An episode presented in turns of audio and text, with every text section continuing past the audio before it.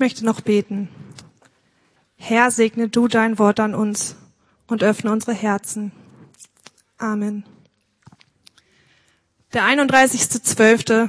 alle Jahre wieder, der letzte Tag des Jahres 2023 und jeder hat ein anderes Gefühl dabei. Vielleicht ist es dir ganz egal und du stehst diesem Jahreswechsel neutral gegenüber, ein Tag wie jeder andere. Oder du bist mit den Gedanken schon ganz bei der Silvesterfeier heute Abend. Da gibt es ja noch so viel vorzubereiten. Ich hoffe, dass unser Kind gut schläft und wir die, ähm, die Zeit mit unseren Freunden genießen können. Ja, vielleicht ist dir auch ein bisschen komisch zumute. Zwischen den Jahren, sagt man auch. Eine Zwischenzeit, in der man nicht so recht weiß, was kommt. Vielleicht willst du das letzte Jahr auch noch nicht so recht loslassen und denkst ihm nach. Ein geliebter Mensch ist nicht mehr da und es wird das erste Jahr ohne ihn. Oder du hast Sorgen, was im nächsten Jahr wohl noch so kommen wird. Noch mehr Trauer, Leid und Krieg. Aber vielleicht freust du dich auch schon total auf das Jahr 2024 und blickst ihm mit einem lächelnden Herzen entgegen. Ich möchte euch von Ott Heinrich erzählen, dem Kurfürst von der Pfalz.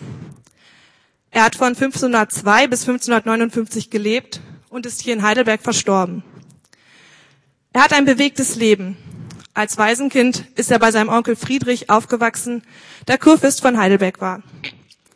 Als Jugendlicher war er ständig in Geldnot und führte ein Leben mit leichtsinnigem Tatendrang.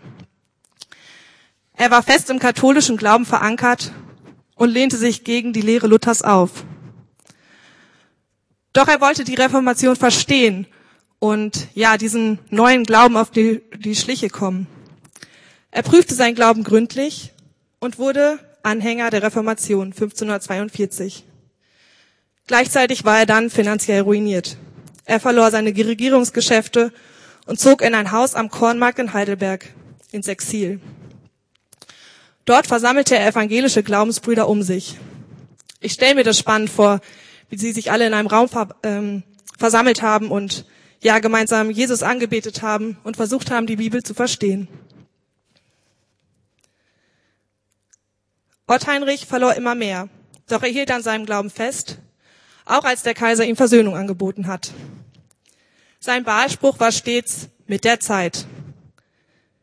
Er ließ sich von den äußeren Umständen nicht beirren und vertraute Gott, dass alles seine Zeit hat. Durch den Passauer Vertrag 1552 erhielt er seine Regierungsgeschäfte zurück.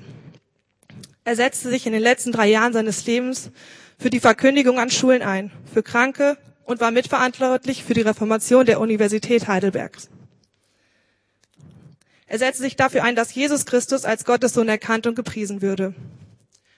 Er führte auch mit Calvinisten und Zwinglianern brüderliche Gemeinschaft, denn es ging ihm allein darum, Gott zu ehren.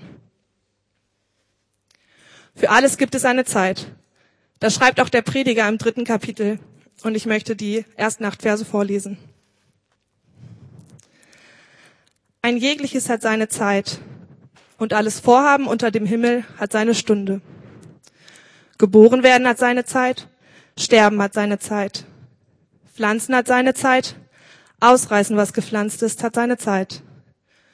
Töten hat seine Zeit, heilen hat seine Zeit. Abbrechen hat seine Zeit, bauen hat seine Zeit. Weinen hat seine Zeit, lachen hat seine Zeit. Klagen hat seine Zeit, tanzen hat seine Zeit. Steine wegwerfen hat seine Zeit, Steine sammeln hat seine Zeit. Herzen hat seine Zeit, aufhören zu Herzen hat seine Zeit. Suchen hat seine Zeit, verlieren hat seine Zeit. Behalten hat seine Zeit, wegwerfen hat seine Zeit. Zerreißen hat seine Zeit, zunähen hat seine Zeit, Schweigen hat seine Zeit, Reden hat seine Zeit. Lieben hat seine Zeit, Hassen hat seine Zeit. Streit hat seine Zeit, Friede hat seine Zeit. Diese Worte lösen bei jedem was anderes aus und ich bin einfach begeistert davon, wie aktuell die Bibel ist. Auch vor so langer Zeit hat der Prediger darüber nachgedacht, was ist wohl der Sinn des Lebens? Er hat mit diesem Thema gerungen und kommt in seinem Buch auch nicht wirklich zu einem Endergebnis. Er hat keine Antwort. Doch seine G Gedanken helfen uns, über unser Leben nachzudenken. Woraus besteht unser Leben? Der Prediger hat seine Gedanken zum Leben hier in einer schönen poetischen Form formuliert und nimmt uns hinein in seine Gedanken. Dabei ist das Wort Zeit aus dem Hebräischen nicht so einfach ins Deutsche zu übertragen. Zeit meint hier nicht irgendeine Zeit, sondern einen bestimmten Zeitpunkt, den fruchtbaren Zeitpunkt, den auserwählten Zeitpunkt, den Kairos. Es geht hier auch nicht um eine Wertung, was ist jetzt gut und was schlecht, die Punkte, die gegenübergestellt sind, sondern dass alles seinen Zeitpunkt und seinen Raum hat. Gerade Tränen können fruchtbar sein und in unserer Leistungsgesellschaft haben sie häufig gar keinen Raum. Der Mensch ist nicht Opfer des Zeitpunktes, sondern er ist Täter und kann sich entschließen zu tun, was Gott ihm aufträgt. Versuchst du auch häufig, alles im Voraus zu planen und verpasst so manchmal den Auftrag Gottes für dich? Im zweiten Teil interpretiert der Prediger sein Lied von der Zeit.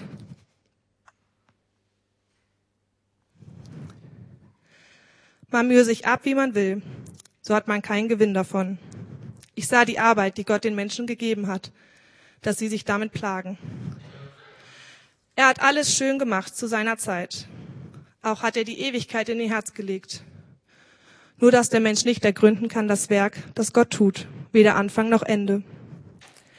Da merkte ich, dass es nichts Besseres dabei gibt, als fröhlich sein und sich gütlich tun in seinem Leben.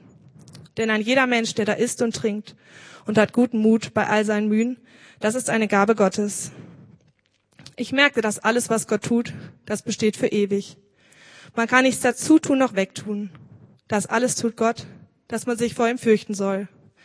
Was geschieht, das ist schon längst gewesen. Und was sein wird, ist auch schon längst gewesen. Und Gott holt wieder hervor, was vergangen ist.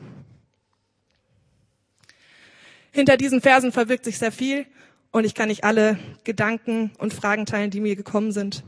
Aber ich möchte auf zwei Aspekte hinweisen, die im Bezug auf den Jahreswechsel wichtig geworden sind. Der Prediger möchte uns locken, sich den Sorgen und der Trauer zu entziehen.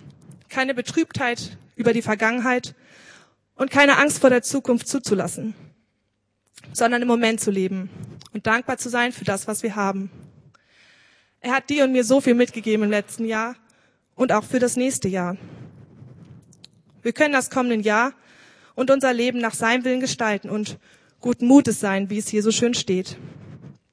Auch wenn es ungewiss ist, was alles auf uns zukommt, haben wir die Gewissheit, dass Gott uns sieht und einen Plan hat. Im Vertrauen auf ihn können wir zuversichtlich sein im Blick auf die Zukunft. Auch wenn es ein Jahr wird, wo Trauer seine Zeit hat oder Hass und Zerstörung, so wird es auch Zeit für Vergebung und Liebe geben. Es gibt eben nicht nur die schönen Gefühle, die christlichen, wie wir oft sagen, Nächstenliebe, Vergebung, sondern auch Gefühle wie Hass, Rache, Wut und Trauer. Natürlich wollen wir vergeben und den Nächsten lieben, aber manchmal braucht es eben auch Zeit, um vergeben zu können. Haben Sie auch Ihre Zeit und Ihren Raum in deinem Leben oder versuchst du sie oft zu unterdrücken und zu verdrängen? Jesus fühlt mit dir und er will dein Herz berühren. Er kann Trauer in Freude verwandeln. Aber dafür ist es nötig, sich Zeit zu nehmen und die eigene Situation wahrzunehmen. Wenn ich so an die nächsten Wochen denke, steht schon wieder so viel an. Das Rad dreht sich einfach weiter. Wo bleibt Zeit zum Umarmen, Lieben und Aufbauen? Wo ist Zeit wahrzunehmen und in sein eigenes Herz zu schauen? Wo ist Zeit, Jesus zu fragen, was er vorhat mit dir im kommenden Jahr? Ich will dich ermutigen, dir gleich Zeit zu nehmen und während des Instrumentalstücks Gott zu fragen, für was ist Zeit im Jahr 2024? Dafür findet ihr auf der Folie Beispiele des Predigers. Aber vielleicht ist es ja auch noch etwas ganz anderes, wofür Zeit ist.